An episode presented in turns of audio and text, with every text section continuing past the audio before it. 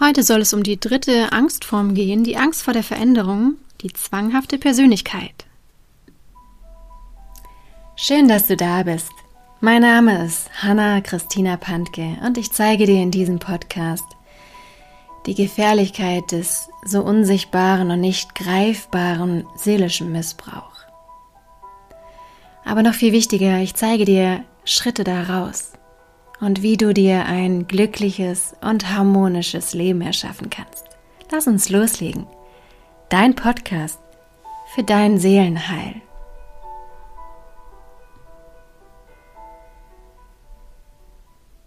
Ja, wir haben ja bereits die ersten beiden Angstformen besprochen. Wenn du die noch nicht angehört hast, die Podcast-Folgen, dann lade ich dich herzlich ein, dir erstmal die vorherige Podcast-Folge und die Podcast-Folge von vor drei Wochen anzuhören. Da haben wir die ersten beiden Angstformen schon besprochen. Und heute geht es eben um die Angst vor der Veränderung, die zu einer zwanghaften Persönlichkeit dann führt. Und ich denke, es ist erstmal so wichtig, sich zu überlegen, ja, was steht denn bei der Angst vor der Veränderung eigentlich dahinter? Und das ist natürlich die Sehnsucht nach Dauer. Und das ist eine sehr frühe und tiefe Erfahrung und ein tiefes Bedürfnis. Ne? Und ja, wir haben einfach von klein auf eben das Bedürfnis nach verlässlicher Wiederholung, nach Gewohnheiten, nach Vertrautem. Und nur wenn wir das halt haben, so entsteht Sicherheit, entsteht Vertrauen und können wir auch diese Fähigkeiten eben entwickeln. Und gerade beim Schizoiden sieht man, wenn das gefehlt hat in der Kindheit, was dann für Folgen entstehen. Also hör gerne da nochmal ähm, die erste Podcast-Folge zu an wo wir eben den schizoiden Angsttypen, die Angst vor der Hingabe angegangen sind. Ja, ich lese ein bisschen aus dem Buch weiter vor. Ähm, am besten, genau. Dauer und verlässliche Wiederkehr der gleichen Eindrücke ist wichtig für die Entwicklung unseres Gedächtnisses, für Erkenntnis und Erfahrung, überhaupt für unsere Orientierung in der Welt. Eine chaotische Welt ohne erkennbare und verlässliche Gesetzmäßigkeiten und Ordnungen ließe uns jene Fähigkeiten gar nicht entfalten. Dem äußeren Chaos würde ein inneres Chaos entsprechen.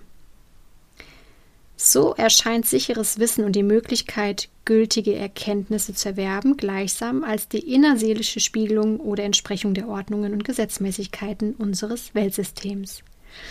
Also kurz, Chaos im Außen ne, führt auch zu Chaos im Innen und daraus entsteht dann oft eben, wenn die Kindheit sehr chaotisch war, natürlich ähm, äh, diese Angst vor der Veränderung, diese zwanghafte Persönlichkeit. Ich ähm, gehe jetzt ein bisschen weiter nach hinten, um einfach spannende Textpassagen euch mitzuteilen. Deshalb können sich zwanghafte Menschen schwer damit abfinden, dass etwas oder jemand sich ihrer Macht entzieht, ihrem Willen nicht untersteht. Sie möchten alle und alles dazu zwingen, so zu sein, wie es ihrer Meinung nach sein sollte. Aber gerade dadurch scheitern sie immer wieder am Leben und wie ein Bumerang kommt auf sie selbst als Zwang zurück, was sie zwingen wollten. Wenn man Lebendiges zwingen will, wenn man nicht mit sich geschehen lassen kann, weil man alles selbst bestimmen möchte, ist man mehr und mehr gezwungen, schließlich nur noch darauf achten zu müssen, dass sich nichts ändert und dem eigenen Willen entzieht. So wird mit einer eindrucksvollen Konsequenz der Zwingenwollende zum Gezwungenen, worin wir wieder die Einseitigkeiten ausgleichende Kraft des Lebens glauben erkennen zu können. Also da sieht man, dass eben ein Kind, was aus einem chaotischen Umfeld kommt und ähm, diese Angst vor der Veränderung entwickelt, eine zwanghafte Persönlichkeit entwickelt und versucht anderen vorzuschreiben, was sie zu tun haben und es entstehen immer mehr Zwänge. Ja, weiter hinten heißt es, viele zwanghafte Menschen bleiben aus ähnlichen Motiven der Absicherung in den Vorbereitungen zu etwas stecken. Ähm, wie das zum Beispiel ein Witz sehr treffend illustriert. Also, ein Mann kommt in den Himmel. Sieht dort zwei Türen mit den Aufschriften Tor ins Himmelreich und Tor zu Vorträgen über das Himmelreich. Und er geht durch das zweite Tor. Es ist ein seelisches Gesetz, dass alles, was wir verdrängen, sich aufstaut. Dadurch steigert sich der Innendruck und der Zwanghafte braucht daher immer mehr Zeit und Kräfte, um das Verdrängte in Schach zu halten. So entsteht der zwanghafte Teufelskreis, der nur dadurch zu lösen ist, dass man die andere Seite, das Verdrängte, annimmt und sich mit ihr auseinandersetzt.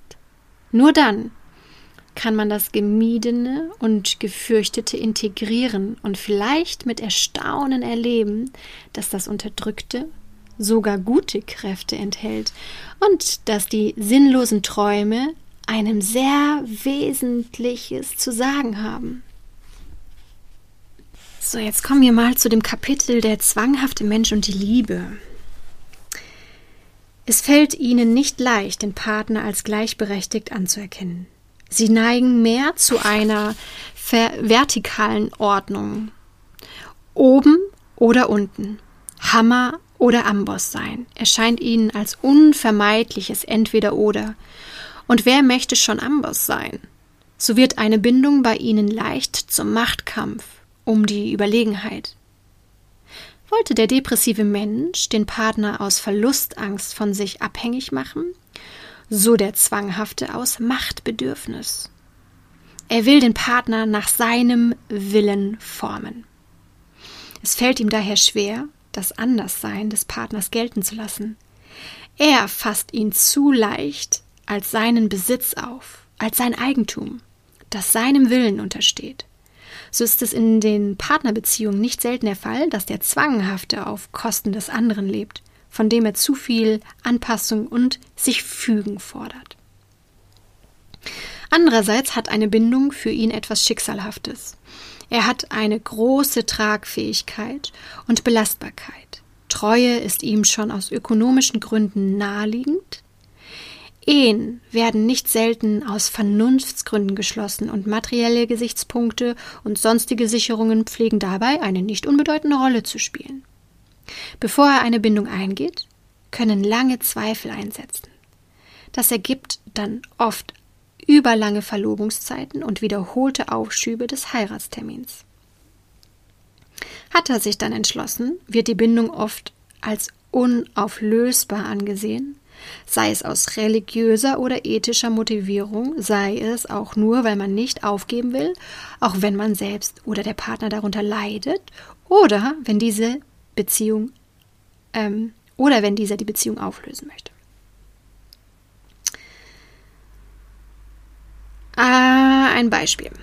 Als eine Frau ihren Mann fragte, warum er nicht in die Scheidung einwilligen wolle, die sich schon lange vorgeschlagen hatte, wo doch ihre Ehe gerade auch seinem Gefühl nach unerträglich geworden sei, antwortete er nur, weil wir verheiratet sind.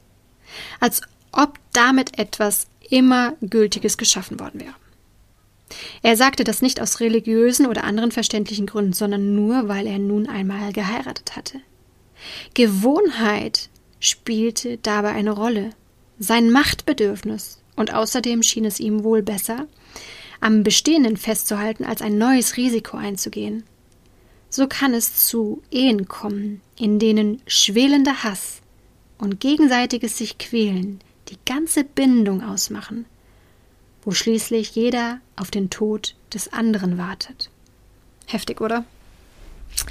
Ja, der eine oder andere mag sich da vielleicht ähm, wiedererkennen, also das vielleicht in einem Partner erkennen oder in dem Ex-Partner.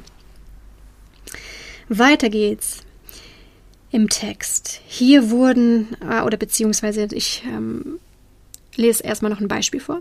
In einer Ehekrise geht eine Frau zum Anwalt und lässt sich von ihm einen Vertrag aufsetzen, in dem die Häufigkeit des ehelichen Verkehrs, die von ihr dabei gewünschte Zimmertemperatur festgelegt wurden.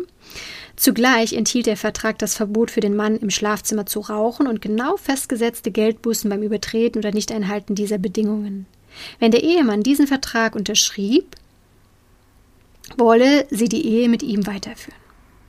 Sie war im Ernst der Überzeugung, dass das ein sachlicher und fairer Vorschlag von ihr war, der die Weiterführung der Ehe ermöglichen sollte. Wow, also, hier wurden regelhafte Bedingungen aufgestellt, anstatt das Problem da anzugehen, wo es lag, im emotionalen sich nicht verstehen und im Erzwingen wollen ihrer Wünsche. In Krisen und Auseinandersetzungen ist der zwanghafte Mensch wenig einsichtig. Nachzugeben fällt ihm schwer, auch wo er sein Unrecht einsehen sollte. Er klebt an der Vergangenheit und rechnet dem Partner pedantisch und mit genauen zeitlichen und sonstigen Belegen vor, was dieser früher und nun schon wieder falsch gemacht habe, wie oft dieses oder jenes vorgekommen sei. In Krisen hat er oft seltsame Vorstellungen davon, wie ihnen abzuhelfen wäre. Das eben gebrachte Beispiel lässt das erkennen. Weiter unten im Text heißt es dann, eine besondere Rolle spielen bei ihnen Zeit und Geld, also bei diesen zwanghaften ähm, Persönlichkeitsmenschen. Also eine besondere Rolle spielen bei ihnen Zeit und Geld, Pünktlichkeit und Sparsamkeit in der Partnerschaft. An ihnen pflegen Machttrieb, Pendanterie und Starre am deutlichsten hervorzutreten. Das Essen muss auf die Minute genau auf dem Tisch stehen. Das Haushaltsgeld wird zugeteilt mit geforderter Abrechnung auf Heller und Pfennig. Oder der Mann muss seinen Lohn, sein Gehalt zu Hause abliefern und bekommt ein Taschengeld zugeteilt. Und so fort. Nötige Neuanschaffungen werden zu einer Tragödie. Ihre Notwendigkeit wird endlos diskutiert. Oder sie ist ein Zeichen für die Verschwendungssucht des Partners oder dafür, wie achtlos er mit den Dingen umgeht, dass schon wieder eine Neuanschaffung nötig ist. Geldprobleme sind in solchen Ehen häufigste Krisenauslöser. Im Patriarchat waren Ehen an der Tagesordnung, wo der Mann alles in den Händen hatte, die Frau gleichsam entmündigt, zumindest wie ein unreifes Kind angesehen, behandelt und in völliger Abhängigkeit gehalten wurde. Bei schweren, zwanghaften Zügen ist es solchen Menschen am wichtigsten, dass der Partner funktioniert. Pünktlich, genau, zuverlässig und reibungslos wie eine gut geölte Maschine ohne eigene Wünsche oder gar Gefühlsansprüche ist. Statt lebendigem Austausch, statt wechselseitigem Geben und Nehmen, gibt es dann nur noch Bedingungen und Vorschriften, wie sich der Partner zu verhalten habe. Man kann sich vorstellen, wie kalt und programmiert eine solche Ehe aussieht, in der oft auch das Sexuelle nach festgelegtem Fahrplan ausgeübt wird, wie eine Pflichtübung, nicht nach Neigung und Gestimmtheit, man schläft zusammen, wenn oder weil es dran ist. Weiter unten heißt es dann im Text, nicht selten hat die Sexualität von diesen zwanghaften Persönlichkeiten einen sadistischen Einschlag, im Zwingenwollen des Partners, in der Vermischung der Intimbeziehung mit dem Machtwillen. Ein Beispiel. Ein junger Mann lernt ein Mädchen kennen, das ihm sehr gefällt. Nach der ersten Begegnung, zu Hause angekommen, beginnt er zu grübeln. Was kann diese Beziehung, also die ja eigentlich noch gar nicht existiert, für Folgen haben? Aus was für einer Familie kommt das Mädchen wohl? Ob sie schon viele Männer gehabt hat? Ob sie wohl gesund ist? Was sie wohl für eine Vorstellung von der Liebe hat? Wenn es zu einer Schwangerschaft käme, oh je, vielleicht stecke ich mich bei ihr an. Sie hatte etwas zu Sinnliches um den Mund. Wer weiß, vielleicht schläft sie mit jedem. Und überhaupt, warum soll ich mich mit ihr einlassen? Wer garantiert mir, dass es kein Reinfall wird? Eigentlich steht nichts dafür. Ich bin ja noch jung. Warum soll ich mich schon binden? Was ja noch gar nicht zur Diskussion stand. Ne? Das ist ein Beispiel. Man sieht die ungemeine Vorsicht und die Absicherungen. Es werden alle negativen Möglichkeiten vorweggenommen, oft an den Haaren herbeigezogene Rationalisierungen, nur um sich nicht entscheiden oder handeln zu müssen, um ja kein Risiko einzugehen. Der junge Mann hatte auch sonst noch zwanghafte Züge. So belegte er zum Beispiel bereits in den letzten Semestern, welchen Schlips er beim Staatsexamen tragen solle und legte ihn dafür zurück. Er litt zudem an einem Erinnerungszwang. Nach jedem Zusammensein mit je jemandem musste er sich genau ins Gedächtnis zurückrufen, was er und die anderen gesagt hatten, ob er auch nichts Verfängliches gesagt habe, ob in den Reden des anderen nicht vielleicht etwas Hintergründiges enthalten war. das ihm entgangen sein könnte. Er verbrachte oft Stunden damit, die Gespräche zu rekonstruieren. Auch dieses Symptom war eine Sicherung, vor allem vor der Spontanität. Jetzt kommen wir auch noch zu einer ganz wichtigen Passage, finde ich, weiter unten im Text. In dem Kapitel ähm, mit der Überschrift Der zwanghafte Mensch und die Aggression. Eine etwas mildere Variante der beschriebenen legitimierten Aggression ist die übermäßige Korrektheit, die neben der Unterdrückung der Aggression wohl die häufigste Form zwanghafter Aggressionsäußerung ist, ohne dass dem Zwanghaften hierbei die Aggression bewusst zu sein pflegt. Oder weiter unten heißt es auch, ähm, das ist aber gerade das Gefährliche an der an der Aggression zwanghafter, dass sie sich so oft auf Werte berufen, wodurch dann schwer zu erkennen ist, was für die Sachen notwendig, was Selbstzweck dabei ist. Ne? Natürlich, Ordnung muss sein, aber eine lebendige und keine pedantische Ordentlichkeit. Also der ähm, zwanghafte Mensch, der bedient sich halt ganz oft dieser, ja, dieser normalen Werte. Es ist natürlich immer schön, Ordnung zu haben oder korrekt und respektvoll zu sein. Aber bei ihm ist es halt im Extremen. Und manchmal ist es dann aber sehr, sehr schwer, das zu erkennen, weil wenn man dann sagt, so, wow, du bist ja überordentlich oder überkorrekt, dann guckt er dich blöd an und sagt, wieso ist das ja, ist doch was Gutes, ordentlich zu sein, ist doch was Gutes, korrekt und respektvoll zu sein, ne? Und weiter unten heißt es dann eine Form zwanghafter Aggression, der man schon in der sprachlichen Bezeichnung ihrer Herkunft ansieht, ist die Verschlagenheit, also die hinterlistig feige, versteckte Aggression, die aus dem Hinterhalt zuschlägt. Wir finden sie bei Menschen, die in ihrer Kindheit für ihre Aggressionsäußerung schwer bestraft wurden.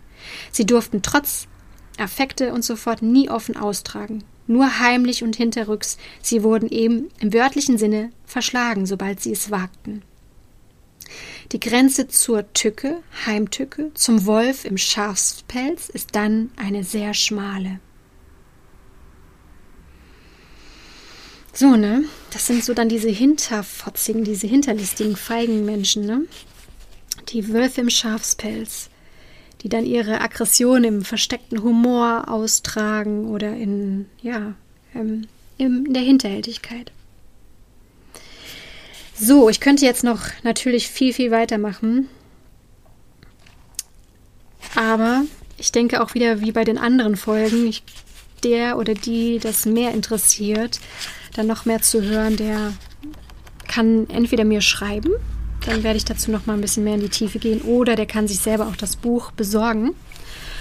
Das ist die Grundform der Angst von Fritz Riemann. Und ich denke, es ist jetzt schon klar geworden, was auch diese Angst vor ähm, ja, der Veränderung, also diese zwanghafte Persönlichkeit so ausmacht und dass da einfach dieses frühkindliche Chaos zugeführt haben soll und dass man dann halt so ein Überzwang, eine Überordentlichkeit, eine Überkorrektheit entwickelt oder auch ja eine, eine zu krasse Überprüfung von vielen Dingen, anstatt eben ja in der Lebendigkeit zu sein, das Leben zu leben ne? und ähm, zu wissen, es gibt Ordnung, aber es gibt auch Chaos und beides darf sein. Und wenn man halt aber zu sehr im Chaos groß geworden ist, hat man wahrscheinlich einfach nicht diese Ordnung kennengelernt und ähm, hat dann eben ganz, ganz starke Angst vor der Veränderung und muss dann eben alles überordentlich haben. Ne?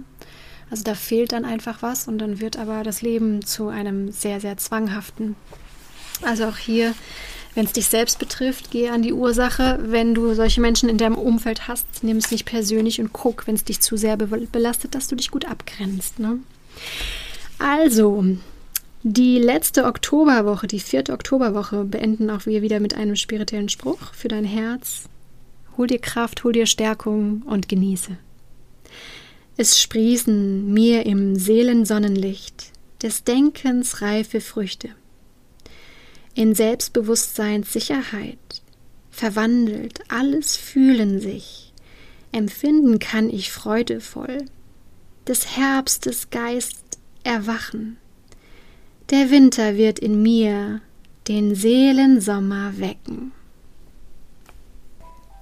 Ich wünsche dir jetzt von Herzen, dass du dich mit deiner Ohnmacht und mit deiner Hilflosigkeit durch meinen Podcast nicht mehr alleine fühlst und dass du die tiefe Gewissheit spürst, dass es ganz viele Menschen gibt, die sich auch mit dem Seelenaspekt auskennen und dir zur Seite stehen werden. Hab den Mut und die Kraft, Schritt für Schritt aus deinem seelischen Missbrauch auszusteigen. Und du wirst sehen, je mehr du aus dem seelischen Missbrauch aussteigst, umso schöner, glücklicher und erfolgreicher wird dein Leben werden. Für weitere Informationen lade ich dich herzlich ein, auf meiner Homepage www.hannapantke.de vorbeizuschauen oder auf meinem Instagram-Kanal Hanna Christina Pantke.